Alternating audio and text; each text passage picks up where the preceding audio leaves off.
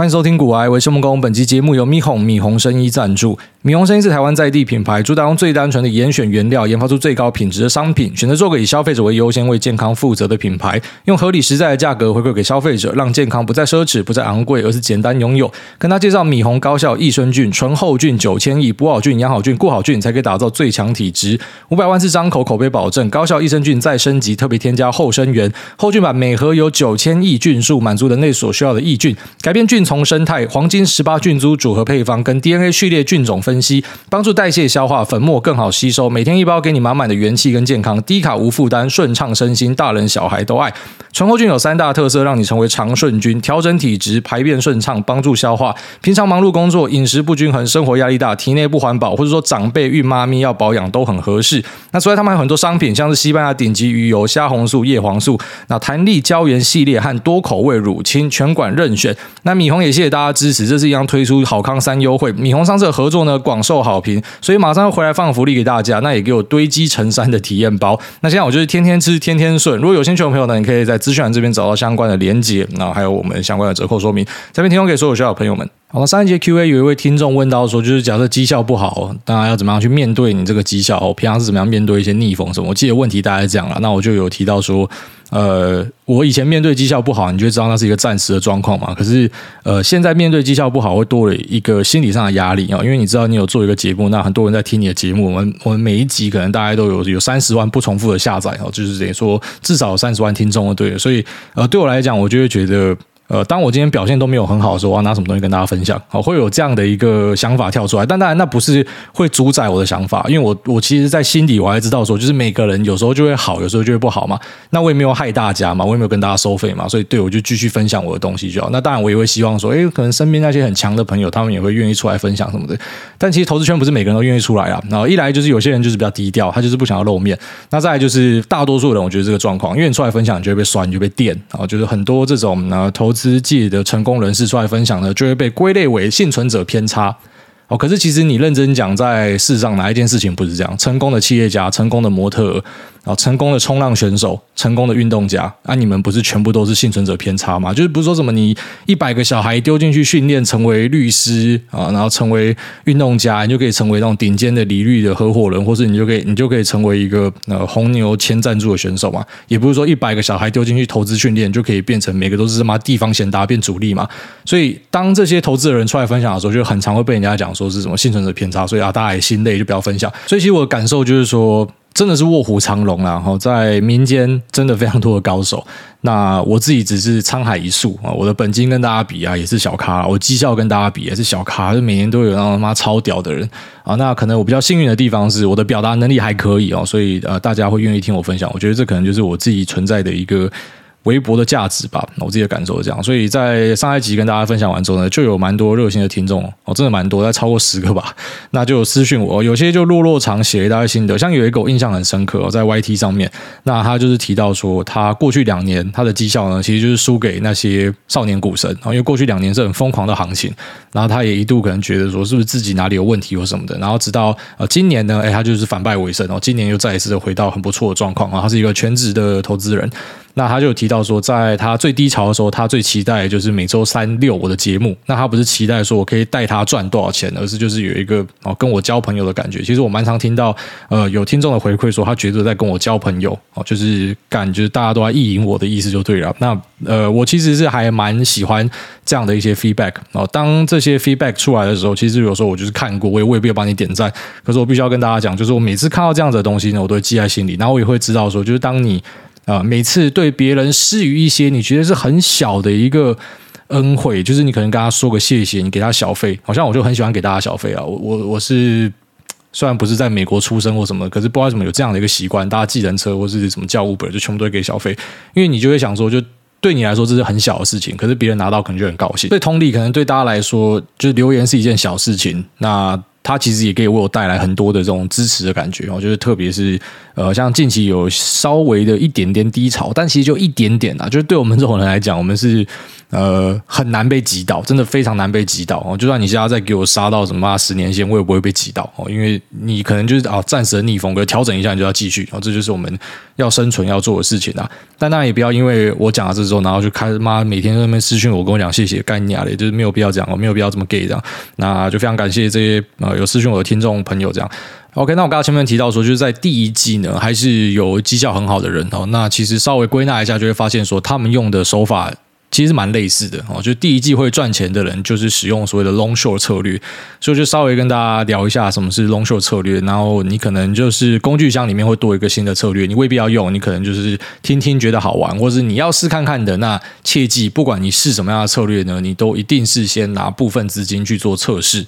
然后没有人会到游泳池直接跳下去，一定脚尖先探看看，然后那个水温是怎么样，确定 OK 再去用这个方法。哦，你要知道，其实对于一些本金比较大的人，好像我自己虽然没有本金到很大，可是我也是有几个账户去做不一样的东西。哦，有些是定期定额嘛，那有些使用期货的一个策略，哦，期货跟选择权的策略，那有些呢是使用现股，那有些呢也会有空单。哦，虽然我并不是一个职业的空军，就是我在过往的历史上没有搞到。就是我可能手上的部位是空单大于多单，呃，所谓的净空单的状况还没有出现过，是净多单的的配置比较多，但其实还是会去做一点这种呃可能空单的部位。那这不是我最主轴的一个做法，然后所以在第一季呢，当然方法一定也会影响到你的绩效。那我们就来分享看看，就是这一些在第一季表现很好的人呢，他们大概是怎么样做的，然后大家可以推敲看看。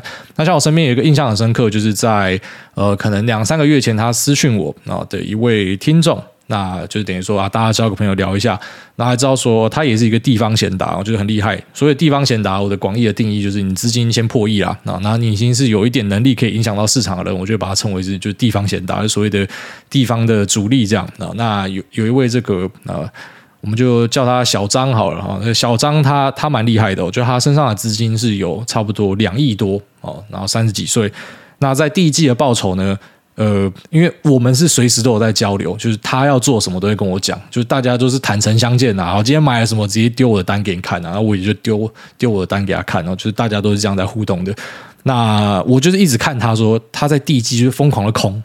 然后到第二季呢，疯狂的空，然后就是疯狂的空，一直空，一直空。那空到我都觉得说，你你你确定吗？台积电法说会要开了呢，然后就是这个法说会，我们都知道一定会给很好的成绩。他说利多出尽就是空，啊，反正就是他都有做好他的规划。然后每次呢，就是啊真金白银去验证他的说法，所以他在第一季，呃。加第二季可能现在开局没有多久吧，那他大概赚的有有三四十趴吧。然后你要知道，以两亿的本金可以赚三四十趴，我觉得是非常屌。我觉得在第一季可以这样赚是一个很很夸张的事情。他应该是我目前身边大概有前五名啊，已经有前五名了，就非常非常厉害。就我们身边的这种投资人、交易人很多，那。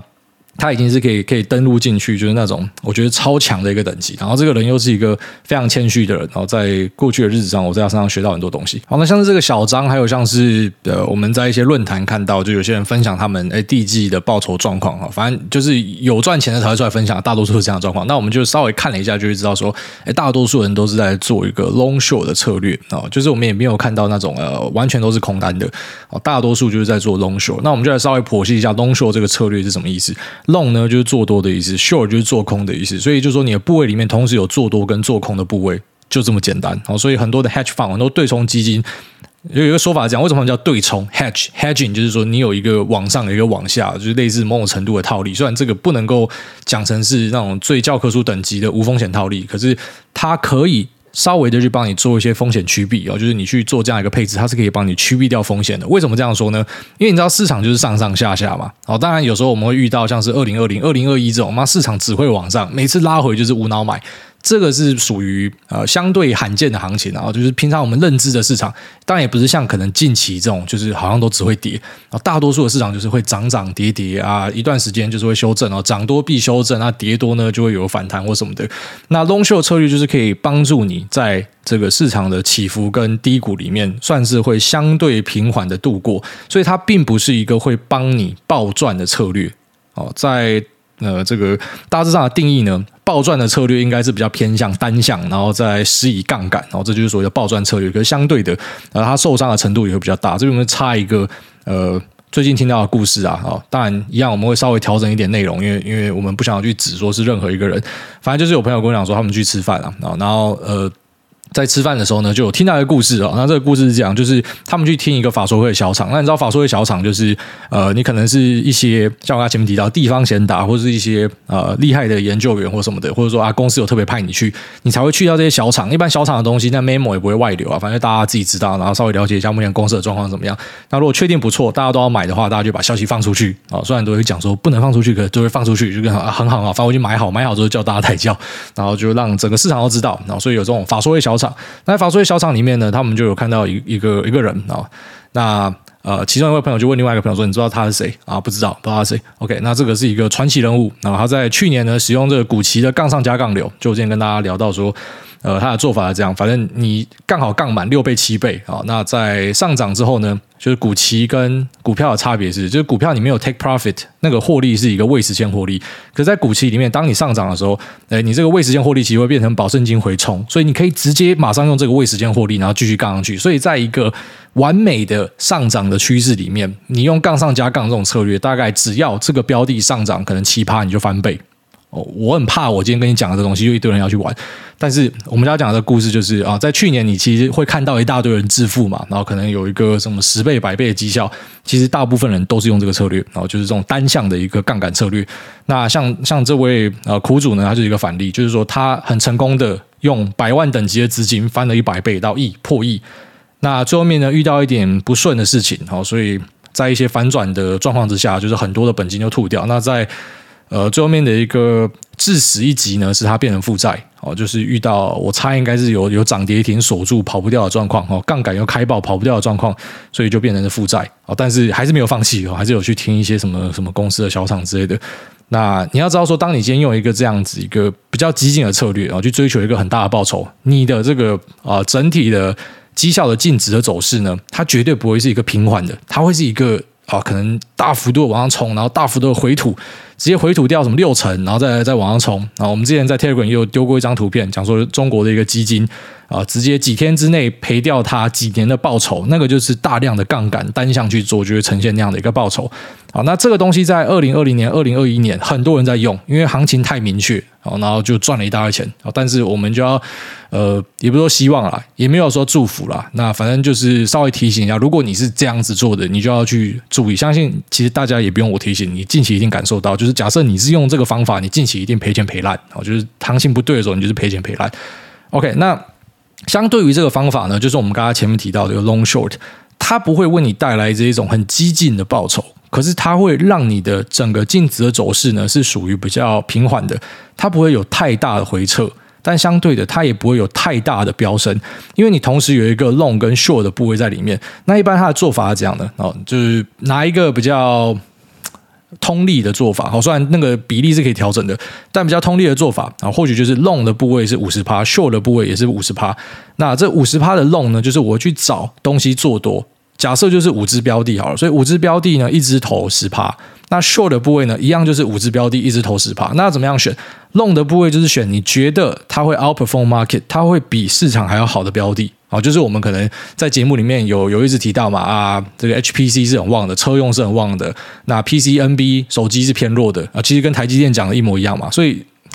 我觉得那个小张他讲的是对的，就利多出尽，因为这干子大家都知道啊，只是变台积电再再一次出来跟你 repeat，所以你看完台积电那个法说会才知道说，哇，HPC 很旺，然后什么手机平板很很弱，你这个就是资讯严重落后，因为这个东西我们可能节目大概三四个月前就来讲了吧，啊，但你要想，就算我这种资讯是领先的。啊，我做多台积电也是哇，涨一根，然后后来跌回原点，好，但是没关系，反正我一样会继续打这个部位，好，扯远了，反正拉回来就是说，你挑好这个你觉得比较好的东西，然后你去做多它，你希望它 outperform market。那你觉得比较不好的东西，就是那些可能进入衰退的东西，或者你知道供过于求的东西，或者是呃，有些人他对于资料的研究更深入，他知道这家公司是有鬼的，妈，台湾一堆 KY 股可能要去死了，然后你又找得到券的话，他们就去空这些公司。所以一来一往呢，变成你的部位五十趴是多，五十趴是空。那这代表什么意思呢？上涨的时候，假设是超级大牛市，超级大牛市就我们讲万股齐涨，什么东西都会涨，族群轮动，所以会怎样？就是说你这些比较烂的东西，你去空它的，它其实也会涨。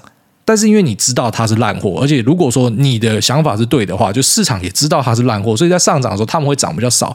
那你觉得是好货的东西，如果说市场也证明你是对的，就东西真的涨比较多，那你涨的很多的东西可能赚的啊蛮多钱的哦。那呃你空的东西会让你小赔一点。可是呢，就是整体的绩效啊还是还不错，因为还是赚钱，就是就是少赚一点。那当然，这个少赚它是在大多头行情看起来是少赚嘛。可是如果说你今天就是遇到像一月这样子的行情，二月这样子的行情呢，那市场可能是呈现一个非常巨额的波荡，或者说它有时候会会往下摔。那往下摔的时候呢，你这个秀的部位就派上用场。好，在上涨的时候，你觉得说干这拖油瓶，早知道我全部都做多就好。可在下跌的时候呢，它就变成它是保护你下档风险的一个很赞的一个部位哦，因为它是一个烂货。然后在在在这个空方市场的时候，就跟多方市场相反，多方市场是好货，你知道涨的比例比烂货多嘛？虽然都会涨，那空方市场一样哦，就是可能大家都在修正。啊，可是有些小型标股可能修正了五成啊，那台积电可能就修正了这个一一成两成哦，就这样，所以一来一往是不是比较烂的，它会修比较多，所以在往反向的做法的时候呢，就会变成你空单的部位可能会大赚钱，然后你多单的部位会小赔钱，但是一来一往你还是赚钱，所以换句话说就变成你在一个大多头行情或是大空头行情，你都可以一路赚到钱。好，只是你会用牺牲掉一点点的报酬去换取这样的东西，所以其实，在第一季你会发现那些有在赚钱的人，你仔细看他的部位，大多数都是这样哦，就是他都是使用所谓的这种 long short 组合。当然，有些人可能会呃 long 的部位什么是三，然后 short 的部位是七之类的，或者说他 long 的部位呃这个比较进阶一点，就是说 hedge fund 很多会这样做，long 的部位可能拉到一百五十趴、两百一十趴，那 short 的部位呢可能七十趴。所以的这个两百一十趴，就是说它会施以一些杠杆在里面哦。当这个方向是看对的时候，它就会丢进去更多的杠杆去放大它的绩效。那当今天这个呃状况不好的时候呢，它就把把杠杆撤掉，这就加入很多这种人为的因素在里面。所以简单来讲，就是这样的一个 long short 策略呢，它帮助了蛮多人在。呃，第一季哦，或者说接下来第二季，有些人判断说应该还是会一个比较震荡的行情哦。这个策略呢，它可能就可以相当程度的去保护你。哦，但是我们就要讲这个坏处了。那好处已经讲完了嘛？那坏处是什么？坏处就是说，这其实是一个非常考验选股的一个配置。哦，如果说你没弄好，就是变成超级典型的多空双八，就是你做多的东西下跌。然后你做空的东西 其实是好东西，它上涨，你会变成你直接呃这个赔的速度呢变成是两倍哦，因为你你两边都做错，你就会赔烂。所以其实，在做 long short 的人，他蛮考验这个人的呃，第一个他对于市场资金是怎么样跑。很很明确的知道，然后今天可能钱在哪里，我就往哪里塞。然后再就是他对于基本面要有相当程度的了解。那可是像近期的市场，我自己觉得基本面并不是整个市场最大的一个 factor 哦，因为所有东西都在跌。我觉得跟资金面的角度比较有关系啊。然后因为如果你观察台币汇率开贬的那个时间点哦，那就是刚好是台积电的最高点，就是一路呃台积电往下跌，汇率就是钱不停的往外汇，然后这是一个全球资金所造成一个状况。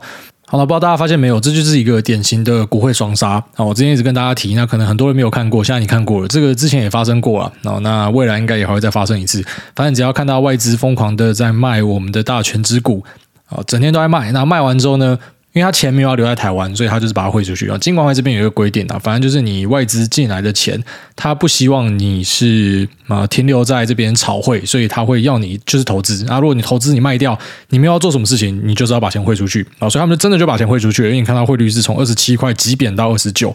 所以像之前就有人在问说，诶，什么时候换汇比较好？我就跟他讲说，是分批换汇比较好。那现在大家可以理解，因为当开始贬的时候，就是一瞬间的事情，然后嘣嘣嘣嘣嘣啊，几天，然后就从二十七冲到二十九去了。那你说外资会卖到什么时候？这个真的没有人知道啊。我之前有想要打听看看，问一下什么法人圈的，但其实根据他们的说法是，那些交易员也是受到哦上面指示，刚刚说我们今天要卖多少部位什么，他们只是去执行啊，所以他也不知道说这一波他们计划会调节到什么时候。那像这种外资连续卖股，我们到底要什么的角度去切入呢？有很多种啊。一种就是说，可能是像是富时啊，或是 MSCI，他们去降台湾啊，然后升中国，这是目前他们的调整嘛。那为什么这样做？其实也未必是他们看好中国，就是权重的调整问题啊，市值大小的变化调整问题。所以中国这边跌得多，那可能啊资金灌进去也比较多，那是某种程度的再平衡，这是一种。那另外一种是什么？有可能是申购赎回机制啊，然后就台湾的大权值有些是编在这些大型的 ETF 里面，那可能市况全球都不好，所以 ETF 呢啊有疯狂的卖出，那疯狂的卖出跟那些主动基金的赎回之类的，那那可能就会导致说，诶，就是他必须要去市场里面卖股票，这也是一环。那再来就是可能就是看空台湾哦，这也是一种说法，就是说觉得台湾这边有可能会有海峡危机，因为看到乌克兰，所以觉得台湾有可能是下一个地方，所以选择去把台湾的部位卖掉。这个太难猜，这也没有必要猜。好，这个是很难去解决的一件事情。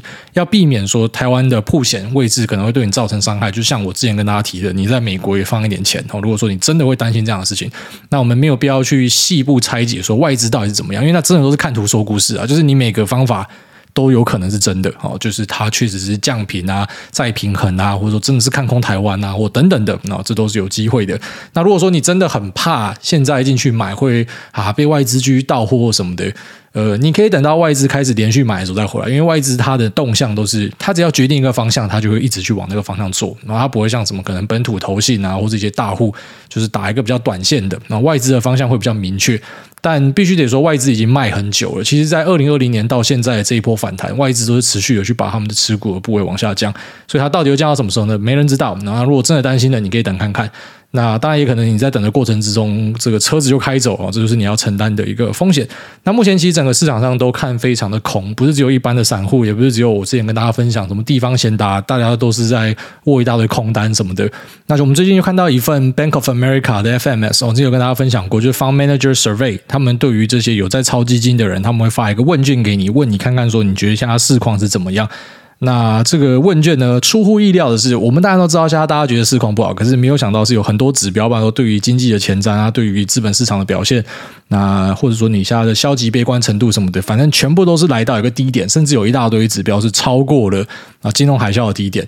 啊，就金融海啸可能是大家觉得超可怕的事情，对不对？但现在的这个恐慌跟看空程度呢，竟然蛮多已经超过那时候。那对于停滞性通膨的预期呢，也来到了一个新高。啊，反而像他整个呃 fund manager 的他们那个体系里面的人，可能都觉得市场是没有那么好的。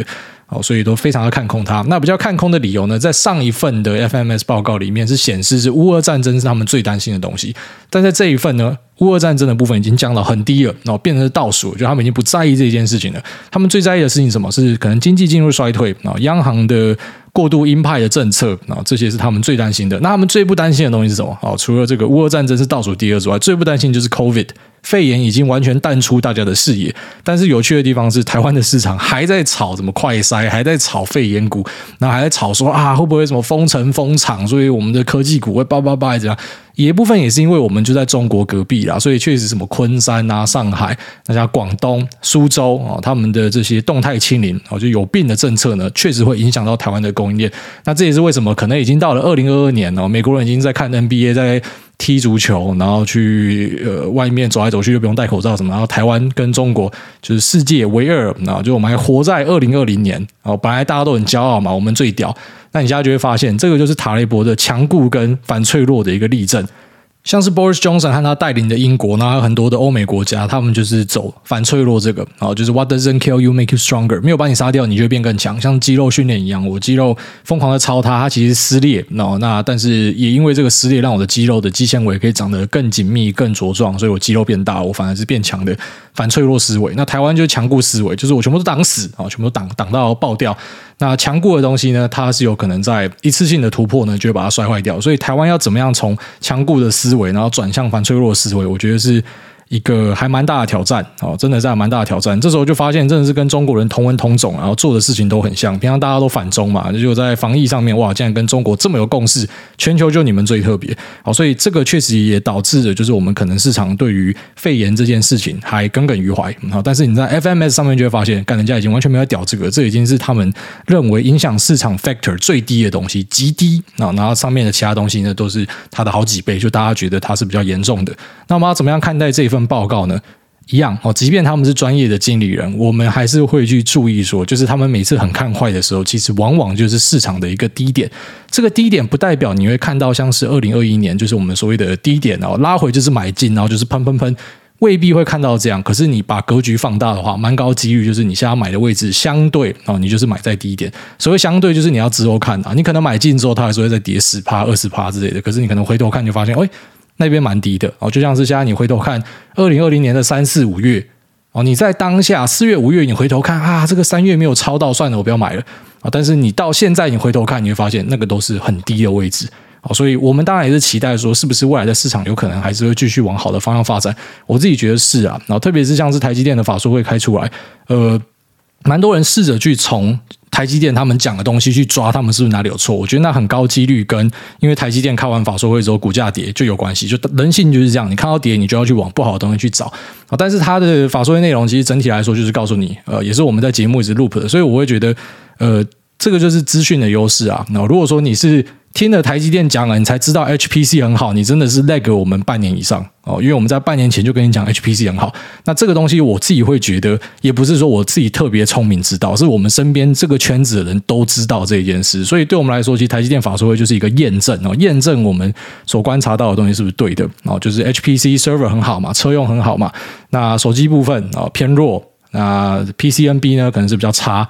哦，那这可能是大家要去关注的东西，因为这我们在很多份研调里面其实也看到了，哦，就是等于说在二零二二零二三最差的应该就是呃笔电、电视啊，然后呃桌机啊，这是最差的。那手机的部分呢，呃，根据一些研调，其实虽然是往下掉，但是它还是呈现一个成长啊，就整体来说还是成长，只是可能成长性是收敛啊，不像可能前面讲的那个笔电跟电脑，它是很明显的是变成是呃年减哦，是开始衰退了。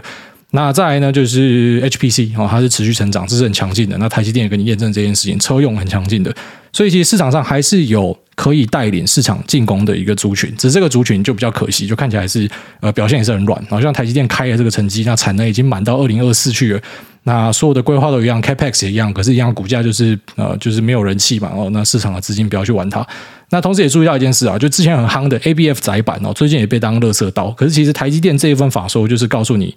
呃，高效运算哦，高速运算是很旺的。那这些东西呢，每一个都会用到 IC 载板哦，就这些 ABF 公司，就是它一定要用到这个东西。那只是问题在于说，呃，ABF 的公司其实他们的估值也都很高了哦，所以呃，如果想要抄底的话，你可以先等说，可能几天没有新低，再考虑看看。但这个呃产业的营收跟获利是很确定存在的哦，因为它就是跟着。这一些高速运算、高效运算 HPC server，他们是一起跑的，然后这些载板是一起用的，然后用在可能这个 GPU 上面哦，CPU 上面，或者说这个伺服器晶片上面哦，所以这一块应该是市场里面会很强劲的，然后跟车用一样，所以其实我们还是注意到蛮多可以看的东西，那只是现在市场上的情绪比较是偏向说，没有人想要当那个第一棒啊，没有人想要当那个大资金直接去炒，因为觉得外面的不确定性太多了。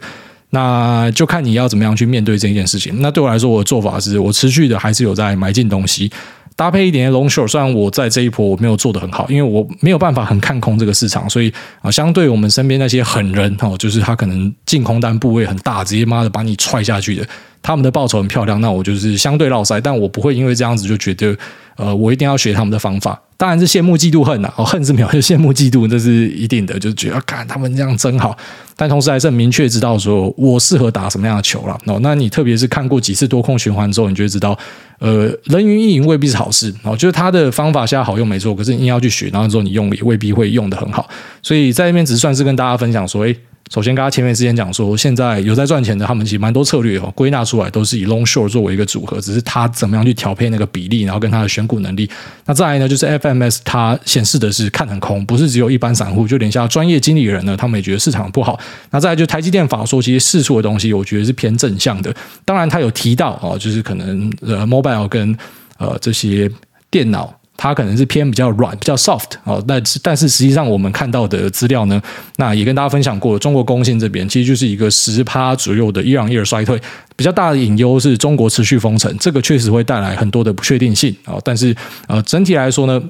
啊，因为像手机的部分呢，就是它从四 G 到五 G，五 G 的渗透还是在往上拉。那在这样的过程之中，其实它那个矽含量是变高的，它的整体的毛利的状况也是改善的。所以我相信你还是会持续看到营收会开的还不错哦。只是可能市场就是不青睐这个东西，因为可能觉得成长性不在这。可就算是市场很青睐，然后有成长性的东西，像是呃 ABF 载板，或者说呃这个先进的晶圆制程代工。还是被杀烂哦，所以我倾向解释这个是偏向一个资金面情绪的问题。就是如果你现在硬要去往基本面钻的话，会有点鬼打墙啊！哦，就是基本面可能真的就像大家认知的很好，没有什么状况。像艾希克文章写的，哎，这个状况看起来很好，可是市场的信心没了，然后溃散了。所以有时候你就是会遇到这样的东西，怎么样面对呢？就软趴捏了，然后就就继续下去，因为你总是会遇到，未来还是会遇到。然后所以呃，每次遇到呢，就是好好调整自己的机会。好，那我们这期节目就先聊到这边，我们接下来就。进入 Q&A 的部分，好，来回答一下大家的问题。第一位没被八爷爷救世的呆儿工程师，宇宙大博盘大崩盘只是一线之隔。挨大挨大五星吹一吹吹到挨大升天，谢谢诸位每集都仔细分享跟精辟解说，每一集都回听了好几遍，觉得干货满满。那二零二一年靠着风险控制搭配基本面技术面进出，让报酬翻倍。在二零二二年初想说稳定一点，那试试看杠杆大盘台积电联发科，可是直接出事。那现在不止都吐回去了，还倒赔，明白了买卖股期至少要保留三倍保证金的概念。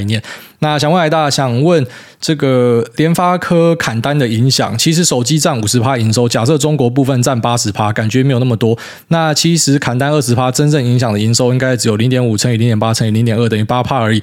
感觉怎么算之后的月营收年增持续十五到二十趴，应该是很稳的。而且发哥之前好像也有说，今年手机成长性主要是在其他国家，像是印度。那其他产品线，例如网通晶片，也没有太大的疑虑。想请问诸位的看法，感谢。那祝福台美股四月中开始跟着马头股展开宇宙大博盘，百位救救二四五四。那他前面讲的这个就是我们刚才节目提到的哦，股期杠上加杠流，所以你看它翻倍哦，很多人真的都在去年前年靠这一招翻倍。那今年呢，对，就出事了，所以保留三倍保证金，呃。算可以啊，就三倍保证金应该就是等于你是开二点多到三倍的杠杆，二点多倍了哦，所以看起来还可以，就等于是融资啊。那相对保守了哦，不过还是要记得，就是在行情越不明确的时候，特别是波动很剧烈的时候，那杠杆都要尽可能的放低，就是我们讲的去杠杆。其实像以前我们都会在呃觉得气氛对的时候跟你讲说要去杠杆嘛，那回头看起来觉得哎，其实好像每次抠的都还不错。我这边不知道自吹啊，就是呃。因为去杠杆这个蛮有经验的，所以什么时候要知道要把杠杆拉掉是很清楚的。那拉掉呢？当然有些人在去年就会很担心说啊，后面少赚怎么办？那没有办法，那不是你可以赚的哦。因为你把杠杆拉掉，就是你要避开风险，所以当然你一定会漏掉一点可能的潜在报酬嘛。但是相对的，你就不会一次毕业。那像照这一次，好，从上一次可能这个二零二一的 Q 四。那正式的去杠杆，出国前去杠杆之后，其实到现在几乎都没有什么用到杠杆的部位了啊，因为我觉得行情没有很明确，因为我的做法是我要看对我才会继续往上加，然后可能才会动用到杠杆，因为你你就是已经是看错就在下跌的，你不可能用杠杆去摊啊，但是很多人的想法。很特别哦，这你要小心。然后再来就是说发哥砍单的影响哦，这应该是很多人看到那个郭明奇的那一份报告了。那砍单是不是有存在的呢？哈，是有的，因为就是整体的手机的需求是有下修嘛。那根据中国工信的资料，差不多是 year on year 十几趴到二十趴。如果说在更极端封城的话，是可能会往上拓展。但是在我们已经看得到的数据啊，我也建议大家就是尽可能的把预测的部分放少一点，就是。呃，有时候你会预测对，你也很爽，说看吧，对吧？可是是不长久的，就尽量我们还是用解读数据为主。那在数据上，就是像你讲到的，就是衰退的影响哦，就是二十趴的影响，其实看起来好像还好哦，就是你算起来可能就只有八趴或者十趴之类的。那但是为什么股价可以跌掉三成呢？这个一样就是看你用什么角度去解释。我们在有一集有跟大家聊到说，其实你观察全球的五大 IC 设计。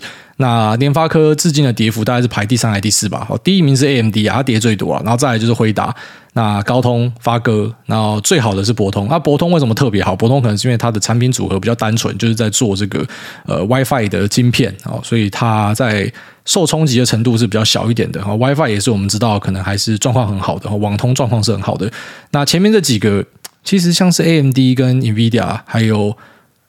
高通我觉得应该不会把它列入考量。AMD 跟 NVIDIA 他们也是有切到啊高速运算 HPC 的部分，而且占比很大。所以 HPC 就是呃不是只有 server 哈，不然说你的显示卡 CPU 啊，这就是我们所谓的 HPC 的东西。所以它确实会受到一点，就像说显卡的。呃的 drawback，然后导致它会受到一定程度影响，但整体来说，我觉得也是看很好的。可是为什么他们的股价会跌成这样？那当然，你换句话说，你也可以去仔细想想，为什么之前 AMD 跟 NVIDIA 会涨成这样嘛？那我觉得联发科其实跟他们的案例是很像的。联发科虽然手机的占比比较大。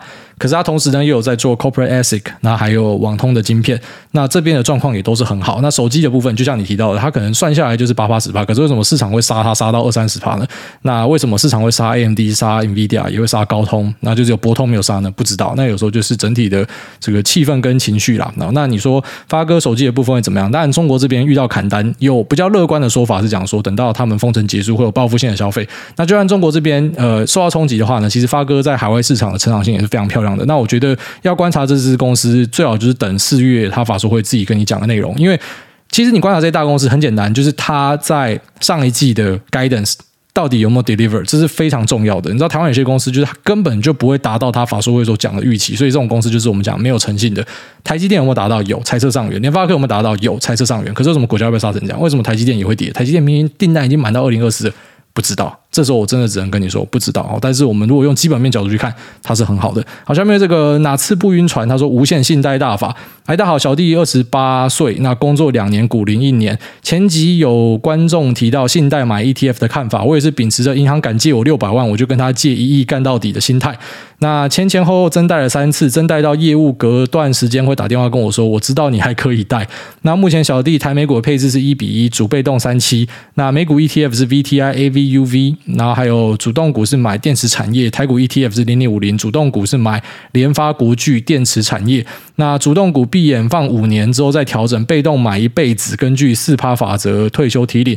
那原每月现金流可以投二十万在投资上，现在变成先信贷六百万分半年打完，然后现信贷的利率平均是一点七五趴。这样疑虑是，目前小弟的投资管道全投股市会太集中曝险吗？有什么信贷杠杆的风险是我没有想到的吗？因为未来会无限借下去，括号再升三码或者利率不超过二点五趴都无脑借。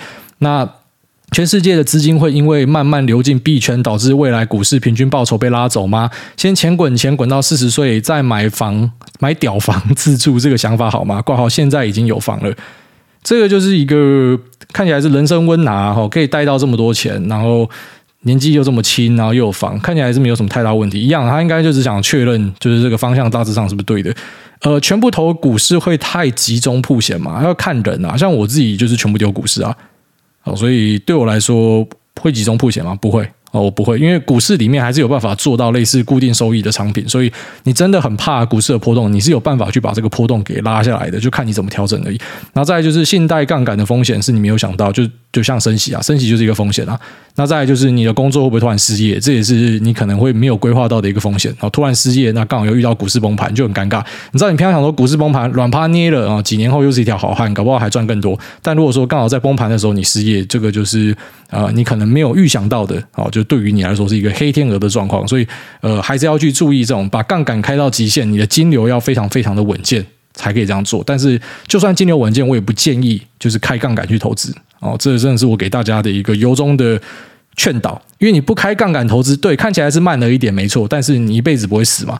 那在我的想法，我会觉得死掉是一个很可怕的事情。哦，就是我宁愿少赚一点，我也不要死掉。但当然，每个人的风险取向不一样。有些人就是，反正我烂命一条，我跟他拼。然后你是这样的话，那当然我也只能够尊重你嘛。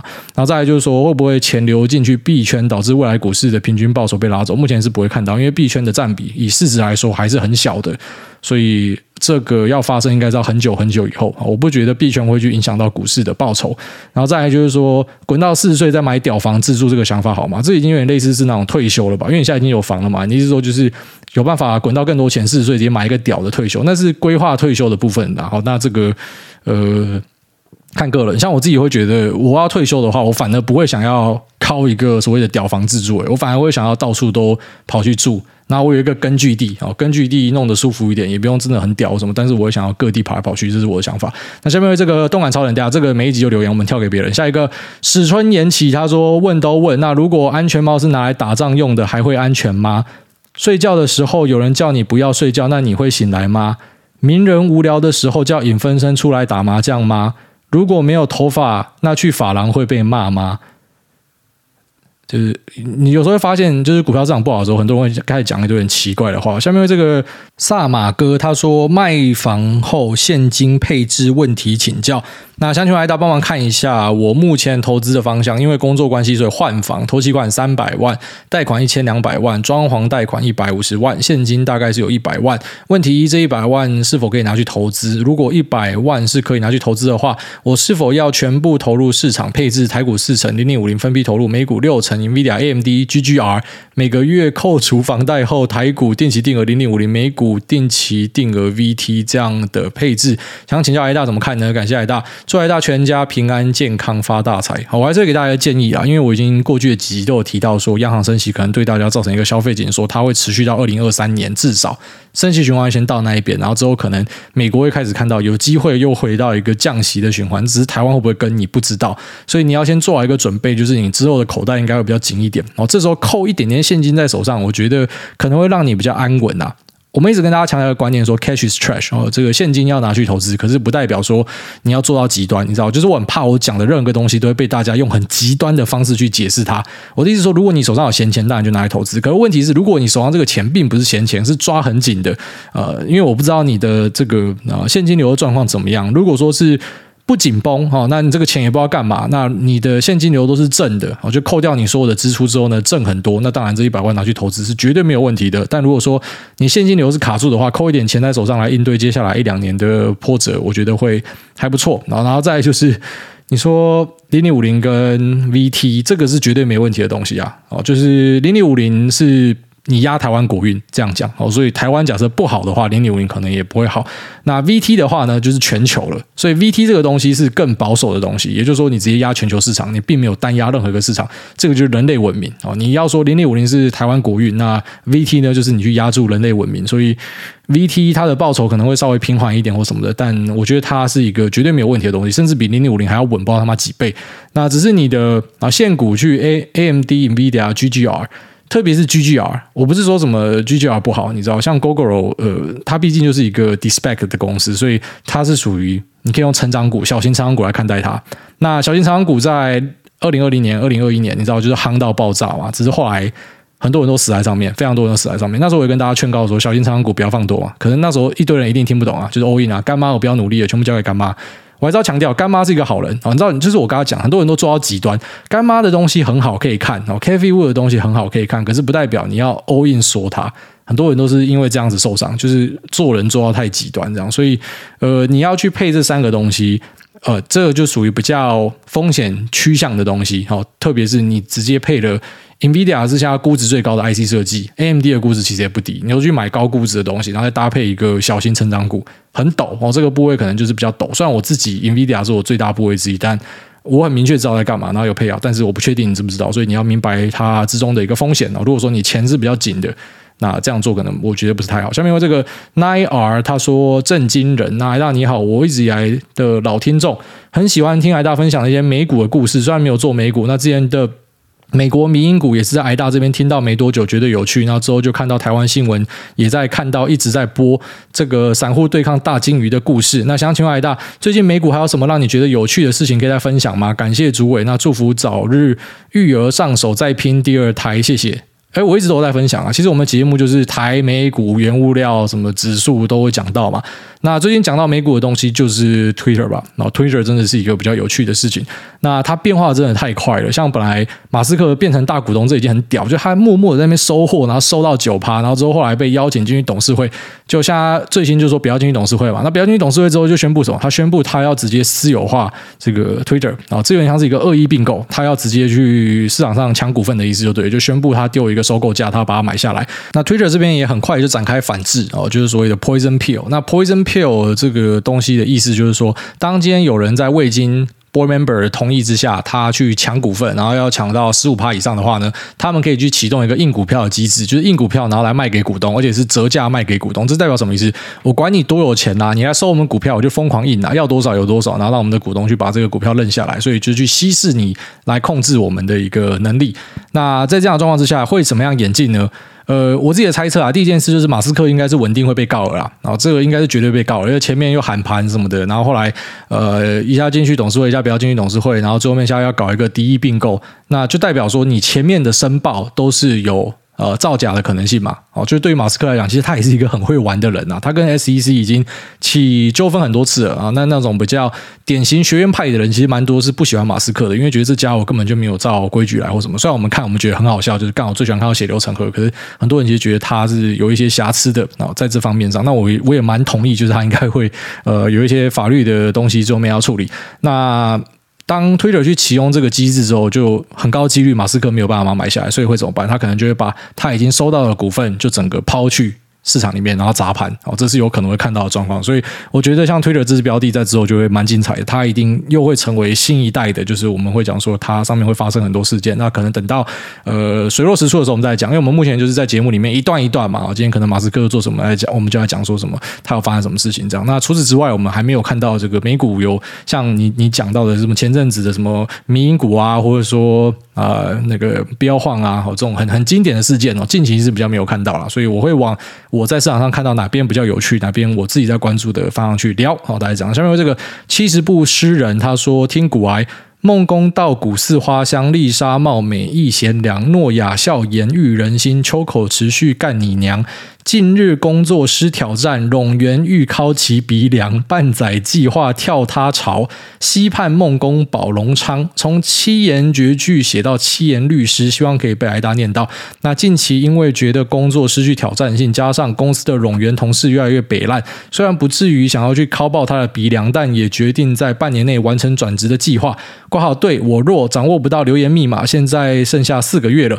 那希望挨大可以保佑我转职顺利，感谢挨大。赞叹挨大，挨大万岁万岁万万岁！是的，我没有问题要问，就这样掰。好，这个七十步诗人，好诗好诗，赢得一首好诗哦。那也希望你在转职的路上顺利啊。那我觉得人和在公司里面超重要啊，就是你遇到北蓝的同事，真的会很辛苦。像我近期有一个。那个广代，因为广代跟我关系还不错，我不会陪我聊天的。然后他也是遇到一样的状况，所以他想要换工作。所以如果哪边有缺一个这个优秀又负责任的广代人员呢，欢迎私讯我，介绍一个这个很优秀的人给你们啊。那找到很不错的工作环境。呃，是一个我觉得就是我们这种打工仔哦，以前我也当过打工仔嘛，就是我们真的最在意的事情就是这样啊，薪水是一环，那工作的气氛怎么也很重要，啊只能够祝你一切顺利啊。下面这个昵称怎么取都没过，他说创业好难，小弟我今年大学毕业，想要进军餐饮业，但。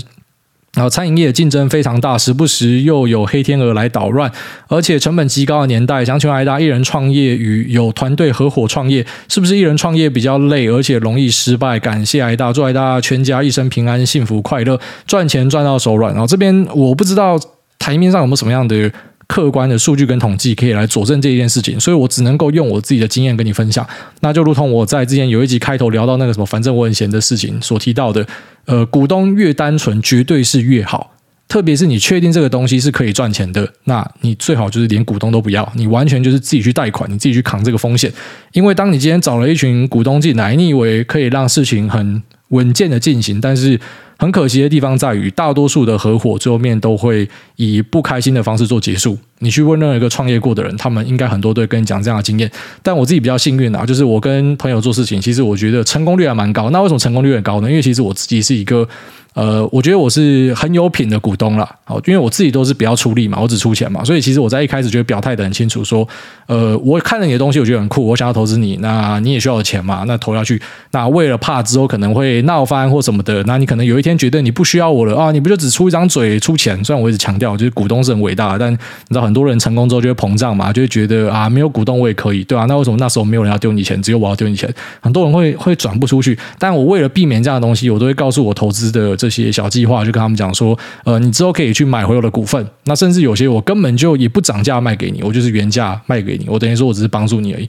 那有些我会这样做了，好，那有些就可能就会变成说，呃，我愿意稀释掉我的股份，就是我不要让你觉得说什么啊，为什么你只有出钱，你占三成一样，这是很多人创业者最后面他会忘记一件事，就忘记说当时是谁挺你，他们就会讲讲这种话，就说什么，哎，你只有出钱，为什么你可以占三成，都是我在做事，对啊，可是当时没有人挺你嘛，但一样就是为了避免这样的东西，其实有时候你在之中你要很灵活，好像我觉得我是一个蛮灵活的人，我不会让大家觉得啊、呃，就是可能我要占他们便宜或什么的，所以还算顺利，但我自己知道可能身边很。多做合伙生意的几乎都以拆伙作结哦，所以比较好的方法是你可能找到几个人觉得很不错的人，你就给他分红。所以分红就是你没有股份，但是我的呃这个、呃、可能营业额扣掉成本之后呢，那我的利润呢可以分给你五趴，然后这五趴可能就是一个资金池。所以我们的员工假设有三个，你们就可以去分这个，某种程度你就像是股东了，因为你可以直接获得呃我们的一个分红，而且是一个固定的。好，就是不是说什么啊只有好的时候。那很好的时候有，然后没有那么好就没有，没有都有，就等于我们是同一条船，只是你没有股份哦，股份都在我这，决定都在我这，可是我把你当成是一个类似合伙人的角度来看，只是你是拿一个分红，其实这样子会比较好处理哦。我还是觉得股东这种事情是越单纯越好，千万不要找一堆有的没有的。下面这个 P P A N 他说考生的鸡汤快，哎大你好，我是。今年全职准备会计师考试的考生，有时候读到累，想要休息，但又怕自己太废的时候，就会听你的节目。原本只是默默当个潜水粉，但听完最新一集，真的想来留言，大声跟你说：虽然我还没有本金进入市场实际操作，但是你的一些观念挂号，不论是对生活，还是国际观，还是股市，真的都默默的影响了我。就像。